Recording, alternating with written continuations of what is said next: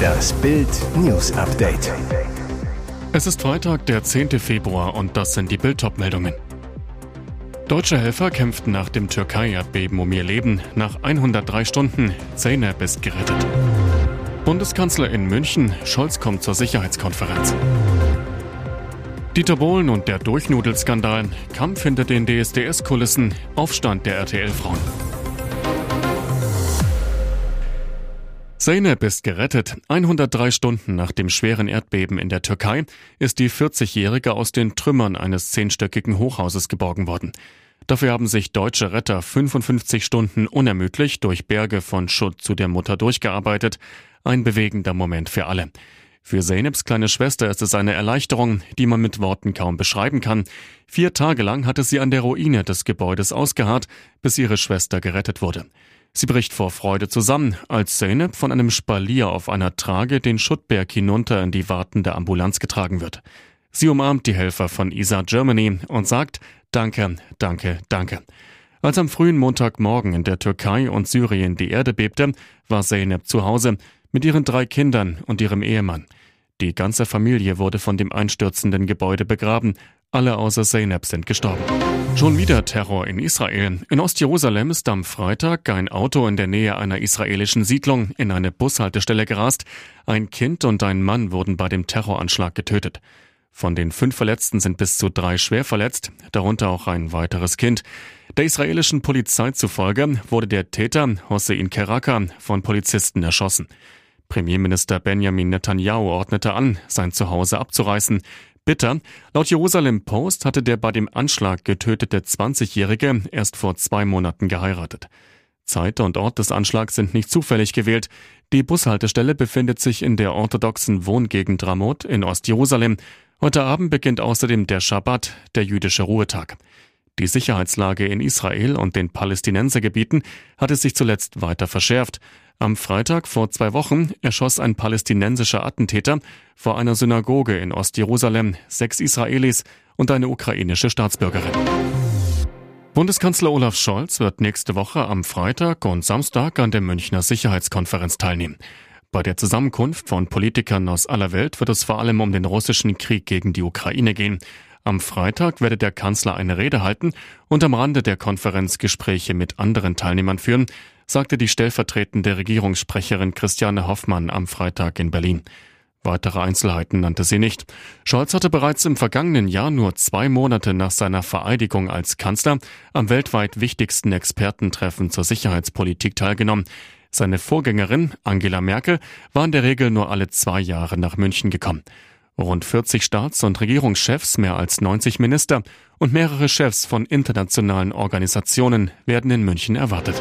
Es sollte die beste Staffel der DSDS-Geschichte werden, ein Abschied, den niemand vergisst. Zumindest letzteres ist sicher, denn kaum eine andere Deutschland sucht den Superstar-Ausgabe hat für so viel Aufregung und Empörung gesorgt wie das Jubiläum der Show in diesem Jahr. Grund? Der Durchnudelsskandal. Eigentlich wollte sich Pop-Titan Dieter Bohlen zum DSDS-Abschied von seiner Schokoladenseite zeigen, netter sein, die Stimme bewerten und eben nicht persönlich werden. Dann kam Kandidatin Jill. Bohlen brachte sie zum Wein. Mit dem Traum, Sängerin zu werden, traute sich Jill lange im Januar vor die DSDS-Jury und erzählte ein bisschen über sich. Dann die Dieter-Entgleisung. Hast du irgendwas Normales gemacht oder hast du nur Abi und dich durchnudeln lassen? fragte der Chefjuror. Viele prominente deutsche Frauen haben Dieter Bohlen längst die rote Karte gezeigt, sagen, jetzt reicht's Dieter.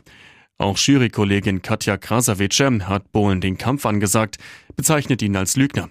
Und es werden immer mehr Frauen. Aus Senderkreisen erfährt Bild, innerhalb des Kölner Senders gibt es eine starke Bewegung der Mitarbeiterinnen gegen Dieter Bohlen. Eine davon sagt zu Bild, vor allem die jungen Frauen haben genug von Bohlen. Er passt längst nicht mehr in die heutige Zeit und zu dem Anspruch der RTL-Mitarbeiterinnen, niveauvolles Fernsehen zu machen. Und jetzt weitere wichtige Meldungen des Tages vom Bild Newsdesk. Es ist der mieseste Deal des Jahres. Bankmanager kassieren Millionenprämien für Massenentlassungen.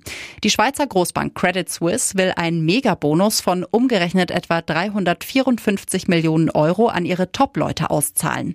Voraussetzung dafür, 9000 Mitarbeiter werden gefeuert. Laut Financial Times soll das oberste 1% der Belegschaft, etwa 500 Manager, die extra Ausschüttung bekommen. Ziel, die Moral in dieser für die Bank schwierigen Zeit hochzuhalten. Geld fürs Kollegenfeuern. Umgerechnet zahlt die Bank damit für jeden entlassenen Mitarbeiter knapp 40.000 Euro Bonus an die Bosse. Credit Suisse lehnte eine Stellungnahme zu dem Bericht ab. Absurd, die Top-Manager machen auch noch einen schlechten Job. 2022 hat die Bank wiederholt mit einem Milliardenverlust abgeschlossen. Nach einem tiefroten Schlussquartal stand für das Gesamtjahr unter dem Strich ein Fehlbetrag von umgerechnet 7,4 Milliarden Euro. Das teilte Credit Suisse am Donnerstag mit. Es ist das größte Minus seit der Finanzkrise 2008. Als erster Monarch überhaupt, König Charles wird Rede im Bundestag halten. Im Bundestag wurden schon viele Reden gehalten, aber noch nie von einem Monarchen. Das soll sich bald ändern. Deutschland wird Ende März Besuch von König Charles III. und seiner Ehefrau Queen Camilla bekommen. Für den König gibt es dann ein ganz besonderes Willkommensgeschenk, Redezeit im Bundestag Berlin. Laut The Pioneer ist die Rede für den 30. März geplant. Offiziell bestätigt wurde das vom Palast aber noch nicht. Nach dem Zwischenstopp in Berlin soll es für das Königspaar weiter nach Hamburg gehen. Das letzte Mal stand Charles am Volkstrauertag am 15. November 2020 im Bundestag, damals als Prinz und Thronfolger. Dort schwor er auf die Verbundenheit zwischen Deutschland und Großbritannien und das sogar auf Deutsch.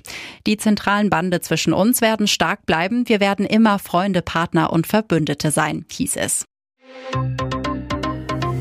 Ihr hört das Bild News Update mit weiteren Meldungen des Tages. Antennen, Sensoren, Solarpanels. China-Ballon war fliegende Lauschzentrale. Der 14 Stockwerke hohe Heliumballon, der in der Vorwoche die USA überquerte und am Samstag vor der Atlantikküste abgeschossen wurde, war mit Antennen zum Abhören von Telekommunikationsnetzwerken sowie weiteren Geräten zur Überwachung ausgestattet, so Vertreter des Pentagon, des Außenministeriums und des FBI. Damit schwebte für eine Weile praktisch eine riesige Lauscheinrichtung mit signifikanten Abhörkapazitäten und weiterem Hightech-Equipment zur Luftaufklärung mehr als 18.000 Meter über amerikanischem Boden. Montiert waren großflächige Solarpanels, die Strom für die Steuerung und den Betrieb von Geräten und Sensoren lieferten. Durch die Einrichtungen sei es möglich gewesen, Kommunikation zu sammeln und zu orten, so ein Außenamtssprecher zu Bild. Aufklärungsflugzeuge der US-Luftwaffe hatten bei mehreren Vorbeiflügen die Geräte und Antennen fotografisch dokumentiert. Die Regierung von US-Präsident Joe Biden will so mit harten Beweisen gegen Pekings schwammige Ausreden vorgehen. Denn keine der Einrichtungen am Ballon bestätigte die chinesischen Beteuerungen, der Jetstream habe einen Wetterballon irrtümlich in den US-Luftraum geweht. Nicht nur Reality-Star Vanessa verletzt raus, Turmspringdrama um Bob-Weltmeister. Diese Show tut nicht nur beim Hingucken weh. Nach Reality-Star Vanessa Mariposa fällt noch mindestens ein anderer Kandidat beim RTL Turmspringen wegen einer schweren Verletzung aus. Bild weiß, wen es noch getroffen hat. Für den ehemaligen Bob-Weltmeister Kevin Kuske ist der Traum von der nächsten Sporttrophäe geplatzt. Der Profisportler ist Schmerz gewohnt, unterdrückt ihn in der Regel, doch hier musste selbst er schwer schlucken. Kuske hat sich beim Sprung ins Wasser schwer verletzt, kann beim Live-Finale am Freitag nicht dabei sein. Im Bildinterview sagt er über sein Aus, vom Fünfer habe ich mir die Schultersehnen abgerissen. Beim Eintauchen hat mich der Strudel weggerissen, wahrscheinlich ausgekugelt, aber daran kann ich mich nicht mehr so richtig erinnern. Sein böser Sprung ist schon drei Wochen her, doch das Ausmaß seiner Verletzung wird erst jetzt klar. Bild erfuhr, nach Cusco und Mariposa traf es auch Zirkusartist René Caselli. Er verletzte sich beim Training in den vergangenen Tagen böse. Beide Trommelfälle sind nach Bildinfos geplatzt.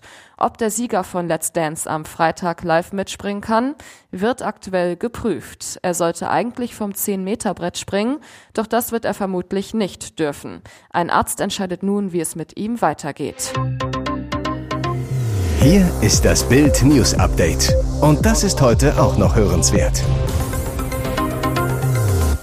Super Bowl Halbzeitshow. Mega Rätsel um Rihannas Auftritt. Da platzte das Medienzentrum aus allen Nähten. Popstar Rihanna hatte zur großen Pressekonferenz vor ihrer Halbzeitshow beim Super Bowl geladen. Verrät sie Details zur Show? Wird sie alleine auftreten? Was sagt sie dazu, dass sie vor vier Jahren die Show abgesagt hatte? Rund 500 Journalisten hatten etliche Fragen und ließen den PK-Raum fast platzen. Antworten aber Fehlanzeige. In einer großen PR-Show sprach Rihanna über ihr Leben als Mutter, über ihre Heimat Barbados und beantwortete Fragen zweier Kinder. Zum Thema Halbzeitshow wurde es dann aber dünn, ein klassischer Wischi-Waschi-Auftritt also. Das Einzige, was Rihanna verraten wollte, ihre Show wird 13 Minuten dauern. Und 17 Jahre ihres musikalischen Wirkens müsse sie für die Show einstampfen. Daher hätte es insgesamt 39 verschiedene Abläufe für ihren Auftritt gegeben. Rihanna erklärt beim PR-Auftritt der NFL, neuer Song, andere Sounds, andere Gitarre. Da kommt einiges zusammen. So gibt es also ein mega Rätsel um die Show. Wer wird mit ihr singen? Was wird der erste Song? Was wird der letzte Song? Fragen über Fragen. Kein Wunder also, dass da die US-Wettanbieter verrückt spielen. Rund um das Wochenende werden 3,5 Milliarden Dollar verzockt. Ein nicht unerheblicher Teil fällt dabei auf die Halbzeitshow ab.